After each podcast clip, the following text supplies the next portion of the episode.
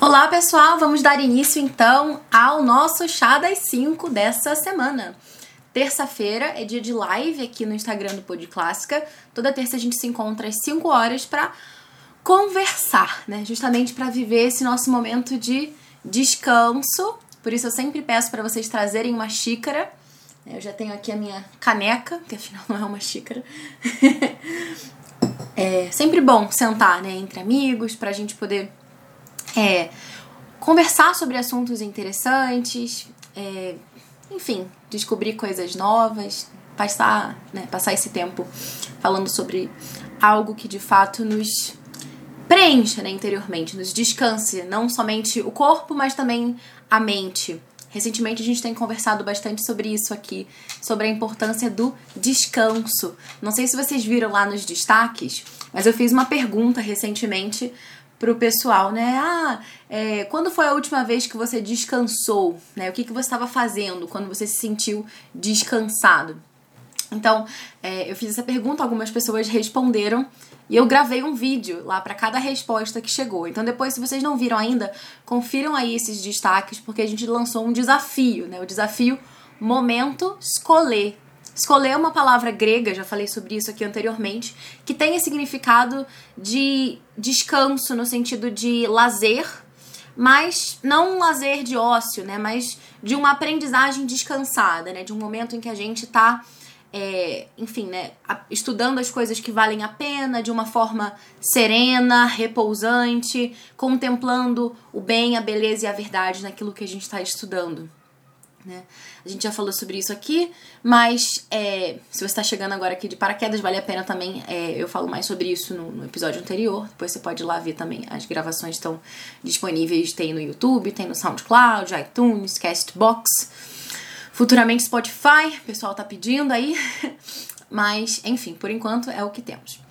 Mas, ah, então esse é o meu momento escolher, digamos assim, né, de agora, né? Eu vou sentar aqui um pouco também com vocês descansar com excelente companhia, né? Quero agradecer já o pessoal que tá entrando.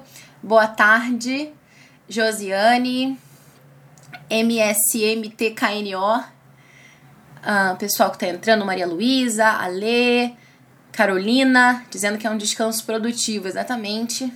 Newton. Olha só, a Andrea também tá aqui. Andréia, pra quem não sabe, é esposa do Fábio Toledo. Bem-vinda, Andréia.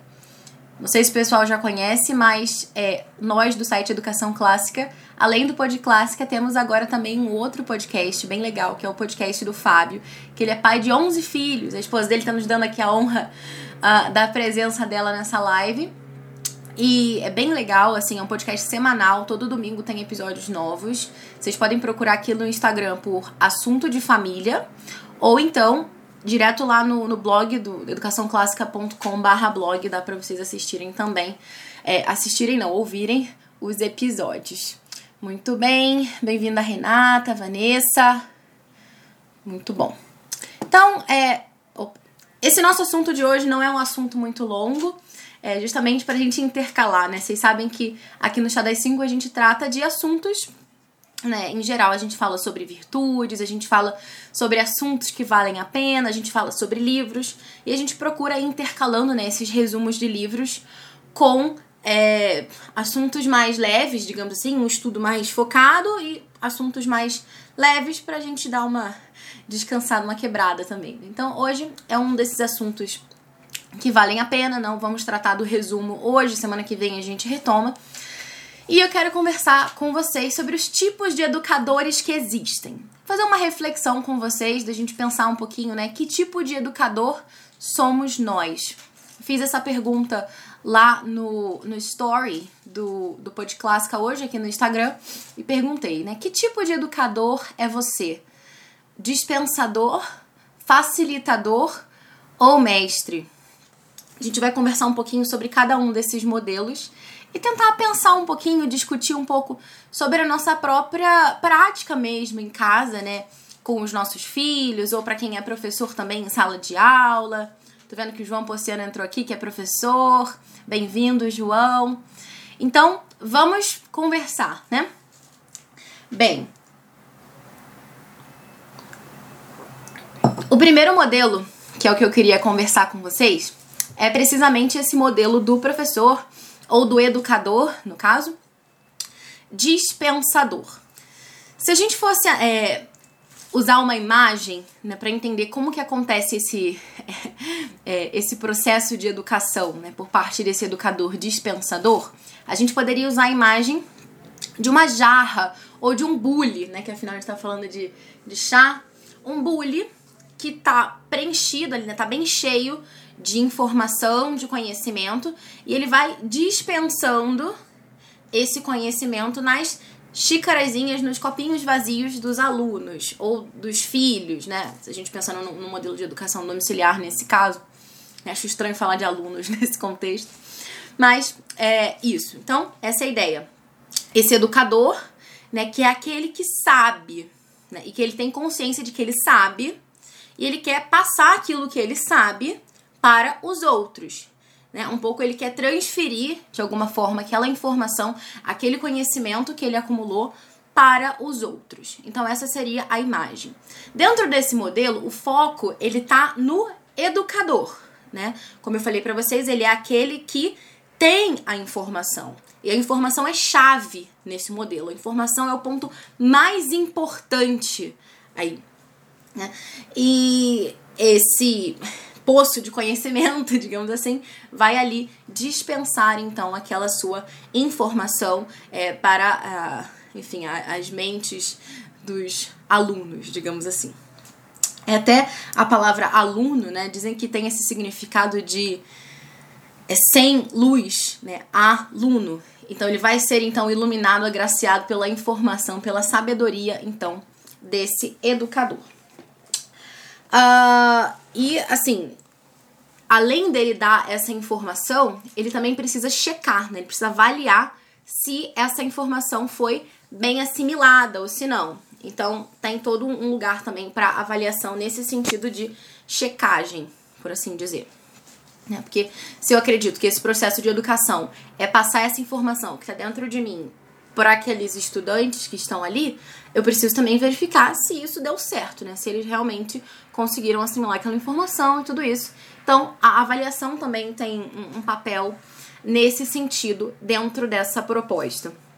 E a gente pode falar também, é, dentro dessa perspectiva, tem um. A, a Charlotte Mason, né, que é essa educadora britânica do século XX, ela tem um comentário também bem interessante com relação, assim, né, é, que toca nesse assunto é que ela fala, né, que essa essa refeição, né, se a gente pensar nesse conhecimento como uma refeição, essa refeição de informações, ela não é muito apetitosa.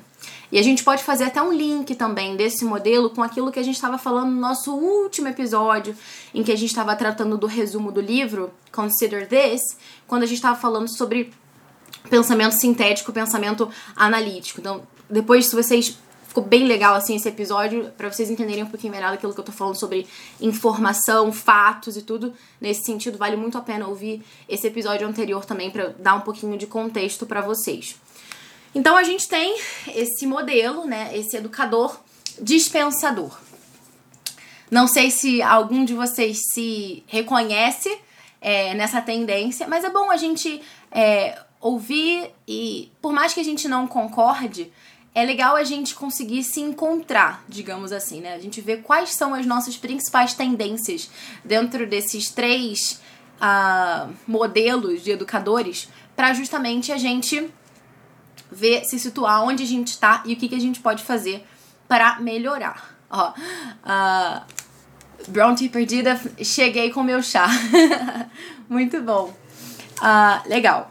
E depois, né, desse dispensador, que hoje em dia é bastante criticado, né? Até porque surgiu um outro modelo de educador que tá assim na moda. Vocês já devem ter ouvido bastante falar nesse cara, que é o facilitador, né? Dentro dessa abordagem do facilitador, ah, se a gente fosse usar uma imagem para a gente entender um pouquinho melhor, não seria a imagem do bully, né, que vai preenchendo ali os copinhos. Por falar em copinho. mas justamente a imagem do círculo, né? Aquele professor, aquele educador, sabe, que tá ali fomentando a discussão, é, fazendo algumas perguntas e tudo isso. Né? Mas um pouco na. Sabe, imagina uma fogueira, né? Todo mundo no círculo. Tem sempre aquela pessoa que tá ali alimentando a conversa, jogando lenha na fogueira para que aquela fogueira continue acesa. Dentro dessa abordagem, o foco não é o educador, mas os alunos, os estudantes, as crianças, enfim, em geral, né? Então, o papel desse educador ali, basicamente, é, ele se coloca numa situação de igual. Ele não é, vai se colocar numa situação de quem tem mais conhecimento do que eles, como no caso do primeiro, né, que é aquele que tem a informação e vai passar aquela informação, mas ele vai se colocar num papel de, de igual ali, né? Igual em conhecimento, talvez igual em ignorância também, mas igual, ele se coloca ali misturado no meio dos outros.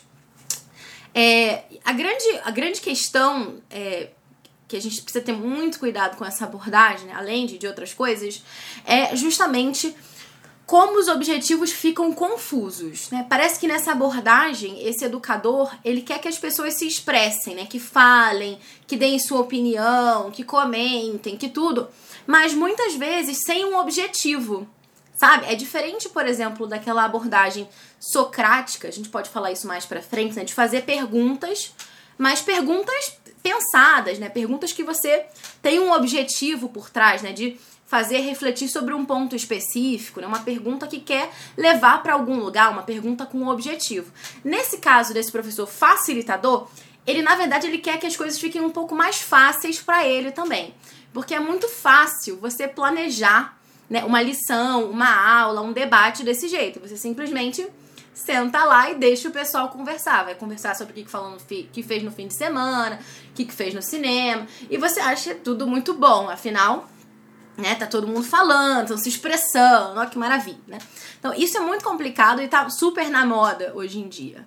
Né? Não sei se vocês já tiveram alguma experiência nesse sentido. Se tiverem, comentem aqui pra gente ir discutindo. É...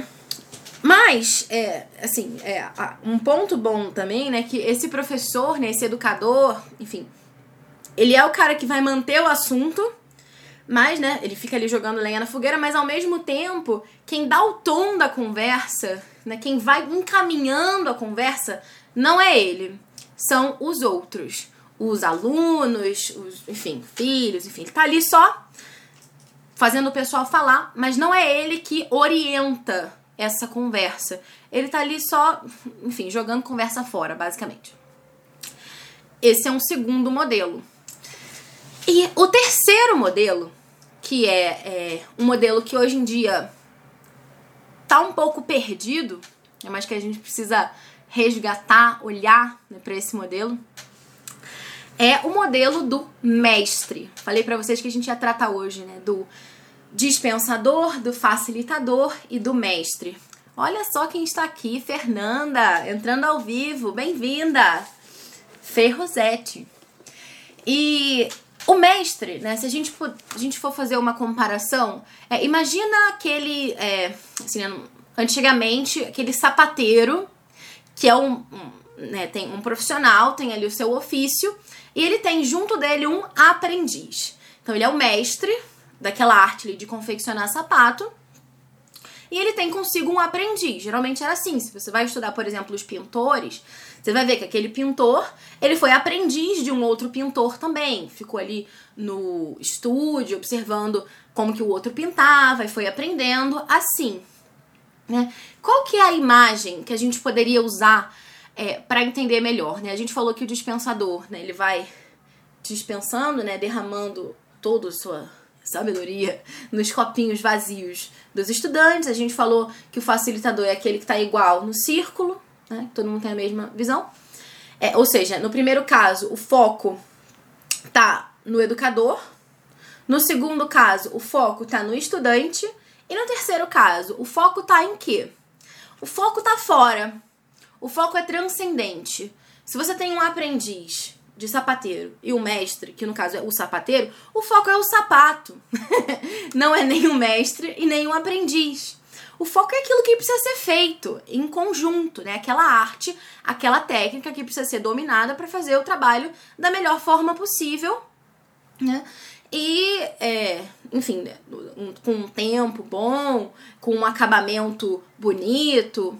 Isso. Então, o foco não é o mestre, o foco não é o aprendiz, o foco é aquilo que está sendo ensinado. Então, ao invés de estar tá os estudantes olhando para o professor, que seria o caso do dispensador, ao invés de estar tá o professor olhando para os estudantes e se deixando levar é, pela onda deles, não é nenhuma coisa e nem outra. É o mestre e o aprendiz olhando para um objetivo comum, que não é nem o mestre e nem o aprendiz, está fora deles dois, né? É transcendente.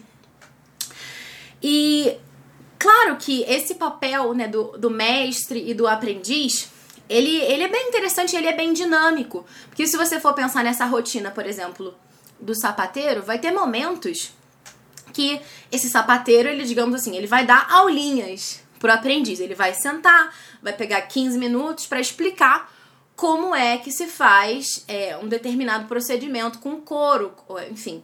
Vai ter momentos em que ele vai pedir é, para esse aprendiz para ele fazer algumas tarefas, sim, com um objetivo. Por exemplo, vai pedir para ele cortar o couro, vai pedir para ele fazer um trabalho de costura, alguma coisa, para que ele vá aperfeiçoando ali a sua técnica também de uma forma independente.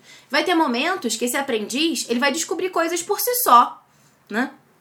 Enfim, o sapateiro vai deixar que ele enfim, coloque lá a cola, o prego do sapato de um jeito determinado e ele vai ver, né, se, se deu certo, se não deu, um pouco também para ele ter a sua própria é, sua própria aprendizagem a partir daquela experiência. Não precisa, né, que o, que o mestre fique falando tudo para ele. Também pode testar coisas e ver na prática se elas funcionam ou não.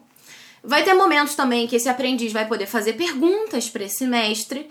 Enfim, é uma coisa bastante dinâmica. Então, se a gente pudesse, é, é, enfim, observar esse método de ensino e aprendizagem um pouco a partir da ótica dos anteriores, a gente veria esse mestre como um dispensador e um facilitador ao mesmo tempo. Porque vai ter momentos que ele precisa parar e explicar para o aprendiz dele o que, que ele precisa, o que, precisa ser feito, né? Ele não precisa se colocar nessa atitude de quem sabe mais, porque ele realmente sabe mais, senão ele não seria o mestre certo? e é, essa, essa coisa de falar é uma falsa humildade. Você fala, ah, todo mundo sabe a mesma coisa. Claro que existe também um, um princípio da educação é, clássica que é docendo discimus, né? Ensinando aprendemos. Claro que o ato de ensinar também é algo que te ajuda a aprender. Mas isso não significa que você sabe a mesma coisa que os seus estudantes, que os seus aprendizes. Porque não, senão eles seriam os mestres, você estaria ali como aprendiz. Não faz sentido isso, né? É, então uma coisa não, não exclui a outra.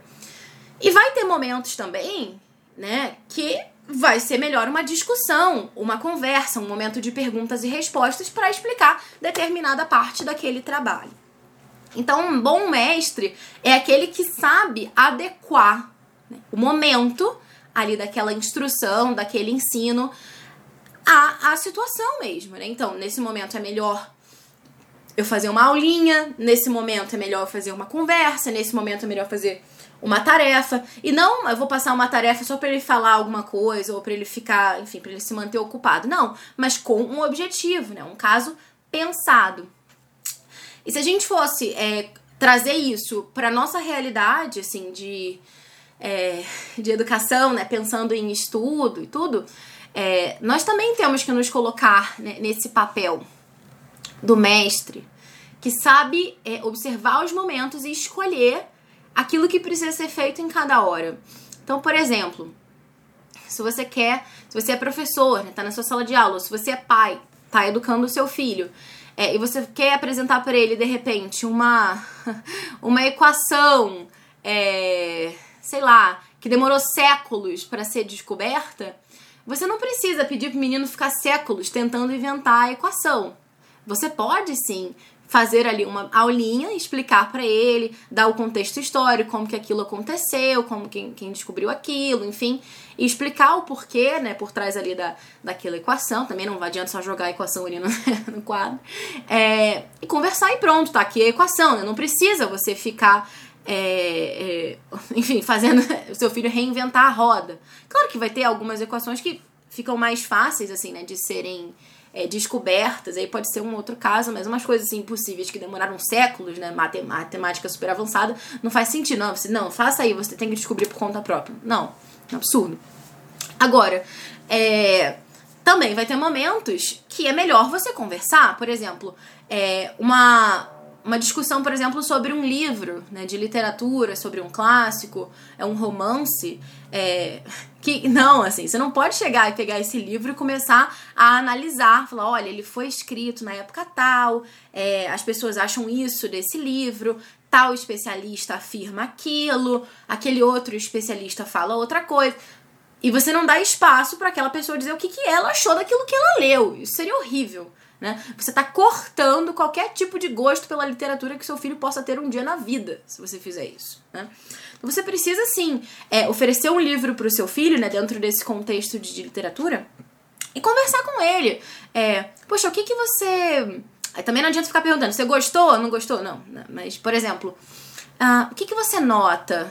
Você se lembra de alguma coisa quando você lê esse trecho? Isso te lembra de algo que aconteceu, alguma outra coisa que você já viu em outro lugar ou que você viveu?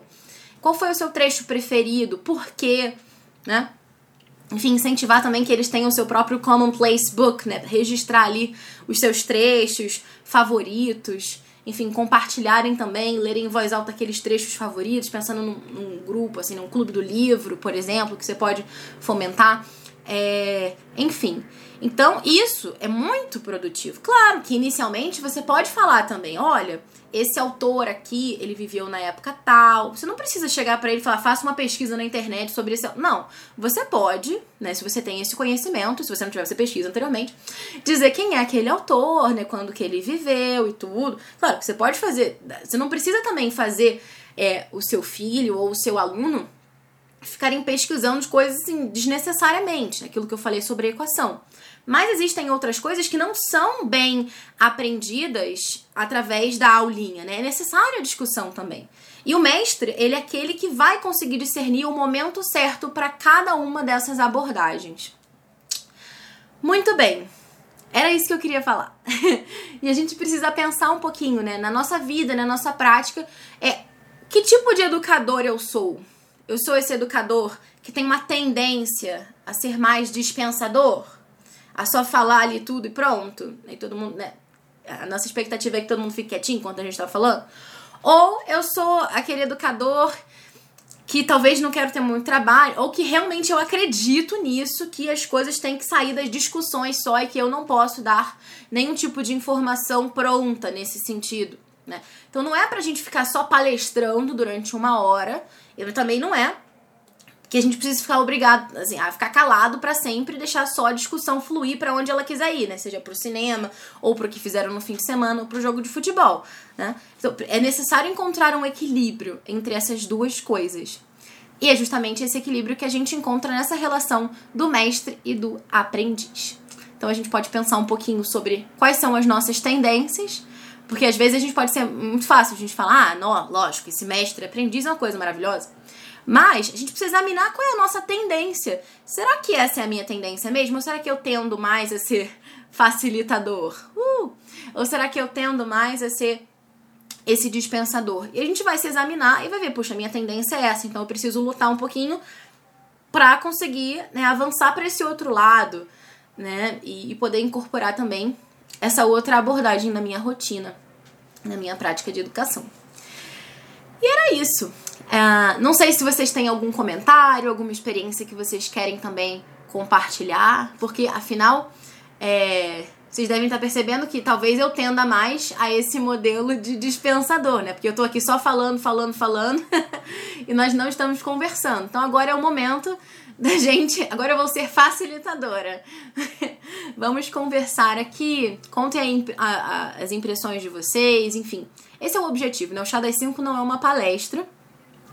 Embora nos dias de resumo pareça um pouco. Uh, mas é esse momento pra gente conversar, pra gente descansar aqui entre amigos e conversar sobre esses assuntos. É, enfim, ainda temos talvez mais uns 10 minutinhos. E queria ouvir de vocês também. Uh, não sei se alguém gostaria de fazer algum comentário, até sobre outro assunto também, afinal, no chá entre amigos é assim que acontece, né? A gente vai falando sobre as coisas, puxa outro assunto. E é isso. que, que vocês me contam?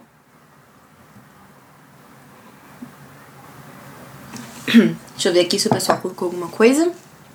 Enquanto isso, eu dou um tempinho para vocês escreverem aí alguma pergunta, algum comentário. Não precisa ser pergunta, não. Alguma ideia. O que, que vocês pensaram com relação a isso, né? durante esse tempo que eu tô falando aqui? O que, que vocês acham desse assunto? Concordo, discordo? Ah, eu acho que eu tendo a ser mais facilitadora, eu tendo a ser mais dispensadora, eu não tendo a nada, eu tendo a ficar dormindo. O que, que vocês acham? Mandem aí os insights de vocês, as ideias, as coisas que vocês foram pensando. Vocês não falarem nada, eu vou acabar aqui esse negócio. Vamos lá. Deixa eu ver aqui. Tô conseguindo rolar aqui para ver o que vocês comentaram. Deixa eu ver aqui. Uhum.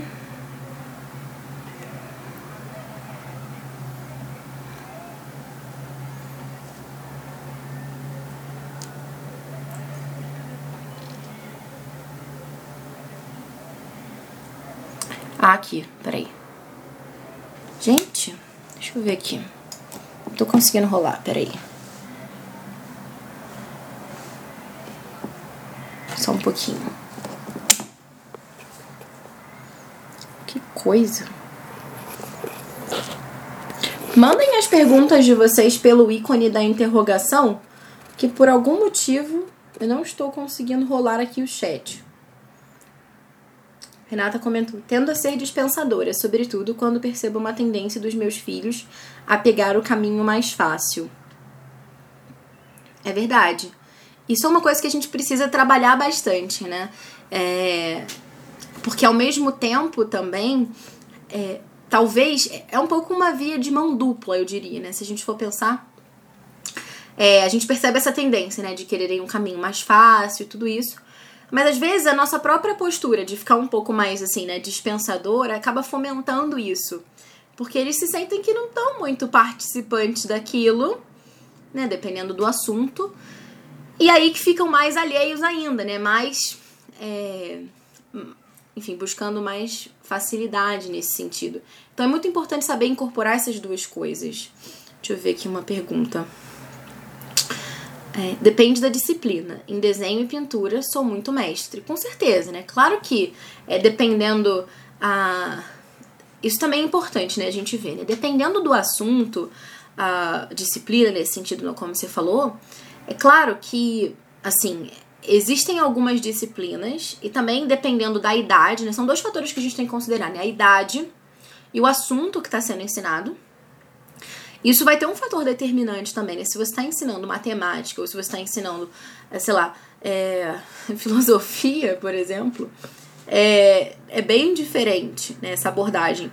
Mas, claro que a proporção vai ser diferente nesse sentido, né? Mais facilitador, mais dispensador, menos. É, mas o bom mestre é aquele que vai saber justamente discernir isso. Né? Então, isso é bem positivo também. É, que, porém, em outros assuntos são muito intransigente.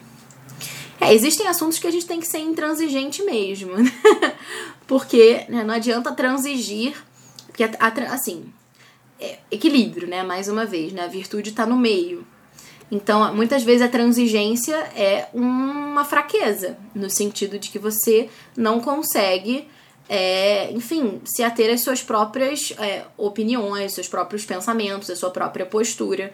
Então, assim, né, a gente não pode negociar a verdade de acordo com as circunstâncias. Claro que a gente também não pode sacrificar a verdade é, em nome da caridade e também não podemos falar a verdade sem caridade, né, como diria Santo Agostinho. Ah, mas a verdade é a verdade, né, isso não é negociável. É, então, transigir num caso como esse seria fraqueza. Você não consegue, é, por respeitos, né, entre aspas, humanos, você não consegue, enfim, manter ali, né, suster a sua posição. Isso também seria uma coisa ruim. Agora, em outros casos, não. É, também não adianta a gente ser cabeça dura em pontos que, que não valem a pena. Né? A gente tem que também é, entender aquilo que é opinável é, e abrir né, a possibilidade que as pessoas tenham opiniões diferentes das nossas e que isso é muito bom, é muito rico nessa diversidade é, das opiniões né, nesses assuntos humanos e tudo isso. É, que mais? Josiane colocou aqui: fica difícil ser mestre ao ensinar para casa. A, a escola do meu filho envia muito dever. Claro, é, isso também é uma outra questão, né? Quando você tem ainda esse papel da escola que tá ali junto com você, realmente é, fica mais difícil, porque você tá não só é, tentando equilibrar as suas tendências enquanto educador, mas você precisa um pouco contrabalançar as outras tendências né, que vêm de uma fonte externa e que muitas vezes não, não são boas, né? Enfim, todos os seres humanos são falhos, todos erramos. É, então, claro, né? Mas é, você pode geralmente também tentar é, contrabalançar nesse sentido, né? Puxa, se, se a escola é muito é, dispensadora nesse sentido, procura conversar com seu filho, né? Dependendo da idade dele, com uma abordagem mais facilitadora, talvez, é, e assim contrabalançando um pouquinho, é, enfim, essa, essa postura. Deixa eu ver aqui o que mais. É.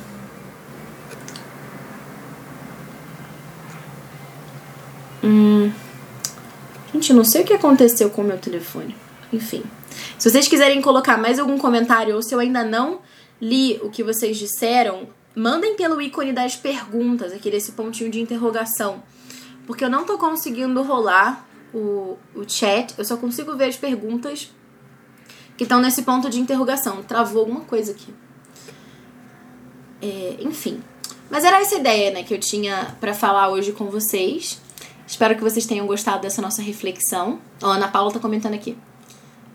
O meio ambiente pior. É, não entendi muito bem sua pergunta, Ana Paula. O meio ambiente pior coeducador oculta. Não entendi. Pergunta de novo. Ah, acho que travou alguma coisa aí, né? Hum. ai, ai, ai. Reformula, vamos lá, vamos com calma. Deixa eu ver aqui as perguntas. Ok.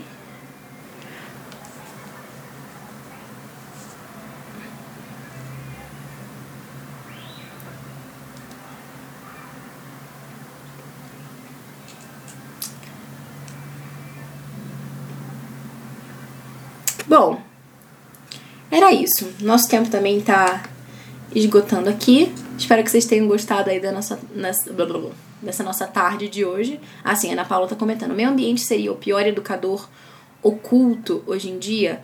Como contrapor a ele? O meio ambiente, você diz assim, o ambiente em que os nossos filhos estão inseridos, eu imagino, né? Assim, você diz a sociedade em geral, família.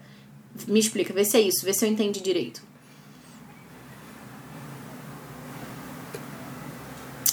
Ou você tá falando meio ambiente no sentido de natureza? Tá, no sentido de sociedade. Então, é... eu acho que vai depender um pouco, né? Porque cada. Embora todos nós estamos, estejamos meio que inseridos nessa mesma sociedade, é muito bom que a gente saiba também avaliar a nossa circunstância particular. Tem algumas diferenças, né, de cidade para cidade, de bairro para bairro, de família para família, de parente para parente, sabe? Tem sabe aquela ideia, né, de que, por exemplo, em casa de vó, as crianças fazem algumas coisas que na casa não fazem e vice-versa, enfim. Então você precisa realmente ter um olhar, né, diferenciado para essas circunstâncias que são diferentes, né? A, a justiça, justamente, é você não é tratar tudo de uma forma igual mas tratar de forma igual os iguais e de forma desigual os desiguais. É, então, cabe mesmo avaliar e tentar contrabalançar do outro lado. É, Pronto e Perdida colocando aqui que, que aprende muito a cada episódio, gosta muito do podcast. Muito bom. Eu fico muito feliz. Dá bastante trabalho, mas estamos aí já com um ano já, né, de, de pod clássica.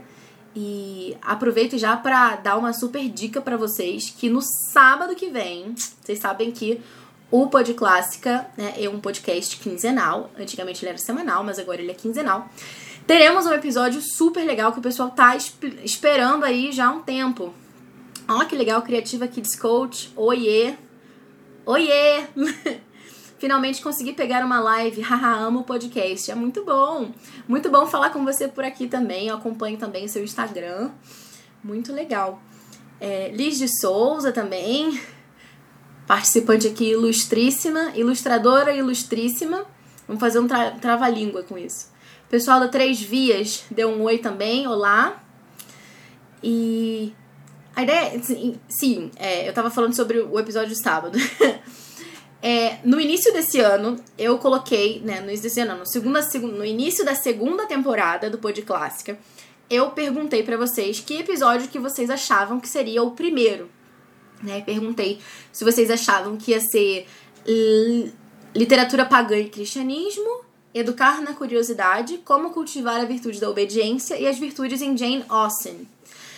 E, enfim, eu fiz essa enquete, né, pra ver se o pessoal conseguia descobrir. E, de fato, o primeiro episódio foi Como Cultivar a Virtude da Obediência, com a participação do Fábio, que é esposo da Andrea, que eu tava comentando aqui com vocês, né, que é pai de 11 filhos, é avô já também. E, né, ele é juiz, então, né, uma autoridade falando sobre autoridade. Então a gente tem que escutar. E além disso, com 11 filhos. Então ele falou sobre essa questão da autoridade, da obediência. Então esse episódio tá bem legal. Mas quando eu fiz essa pergunta, essa enquete, eu perguntei pro pessoal o que, que eles achavam, né? Qual que vai ser né, esse primeiro episódio tudo.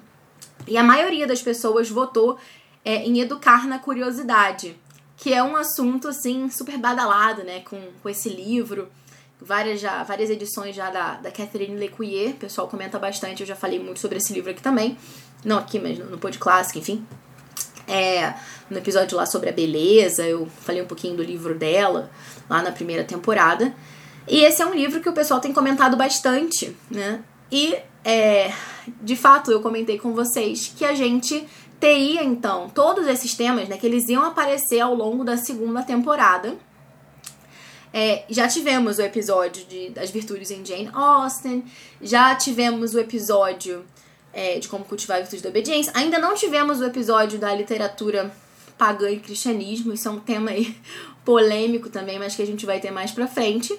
E agora, finalmente, esse mais votado aí vai aparecer. A gente vai ter uma entrevista com um convidado super legal, que eu não vou contar pra vocês agora quem é, mas é, vocês vão descobrir no sábado por volta de, acho que é 8 da noite que os episódios são liberados, os episódios do Pod Clássica, e tem uma entrevista muito legal sobre esse assunto aí do educar na curiosidade. Então, se você gosta desse livro, se você está interessado nesse assunto, ou se você nunca ouviu falar, mas você ficou curioso agora, né? Entendeu? Curiosidade, curioso. Então você precisa assistir também essa entrevista que vai ao ar nesse sábado. Então eu vou. É... Antes de encerrar aqui, vou ler só a última pergunta da Renata.